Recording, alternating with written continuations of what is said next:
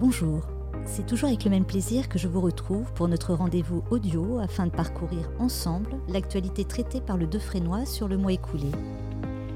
Dans cet épisode 3 du podcast de la rédaction du Defrénois, il sera en particulier question de formation notariale, de part sociale, d'association et de fondation. Sans plus tarder donc, épisode 4, allons plus loin.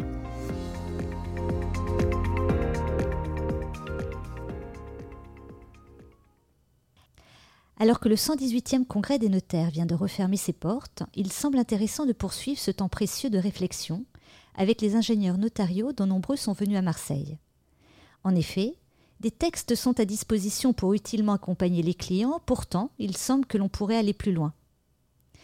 Les travaux menés par l'équipe de ce 118e congrès invitent à l'essor de la fiducie après avoir mis en lumière ses avantages indéniables dans de nombreux domaines. Introduit dans le Code civil par la loi du 19 février 2007, ce dispositif n'a pourtant pas encore connu un développement significatif.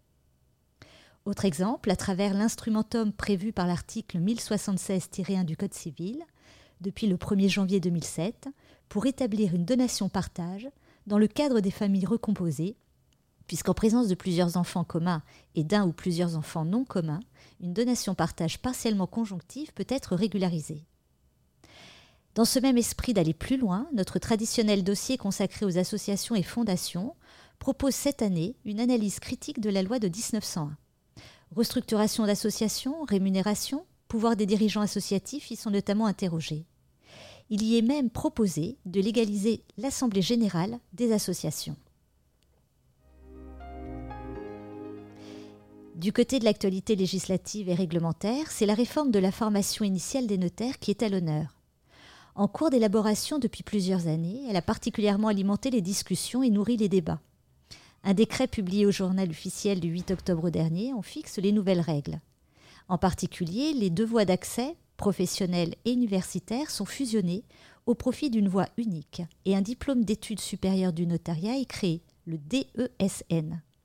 L'accès à cette voie unique s'ouvre soit par une entrée automatique pour les titulaires d'un master notarial, soit, pour les titulaires d'autres masters, par sélection d'une commission nationale.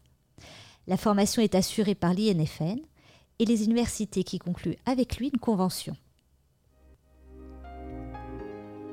Du côté de la jurisprudence, a signalé un arrêt publié du 21 septembre 2022 par lequel la Cour de cassation apporte des précisions qui intéresseront tant les praticiens en droit de la famille que les rédacteurs de statut ou de cession de parts sociales. En effet, en cas d'apport à une société ou d'acquisition de parts sociales par un époux commun ou bien, au moyen de fonds communs, seul l'époux concerné a la qualité d'associé, mais le conjoint doit être informé de cette opération et peut revendiquer la qualité d'associé pour la moitié des parts souscrites ou acquises. La renonciation d'un époux à revendiquer la qualité d'associé peut être tacite et faire obstacle à une revendication ultérieure.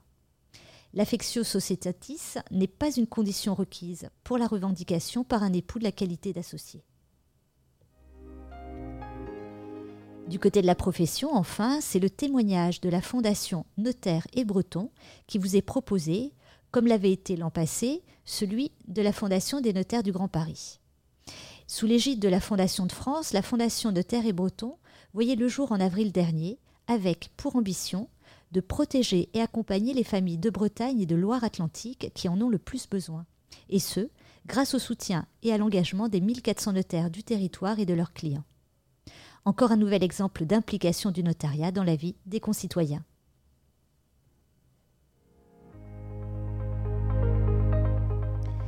Si vous souhaitez poursuivre la réflexion sur ces sujets ou vous inspirer des témoignages qui en sont apportés, je vous invite à consulter sur la base L'Extinso ou sur le kiosque l'extinso.fr tous les articles publiés au Defrénois et au Defrénois Flash.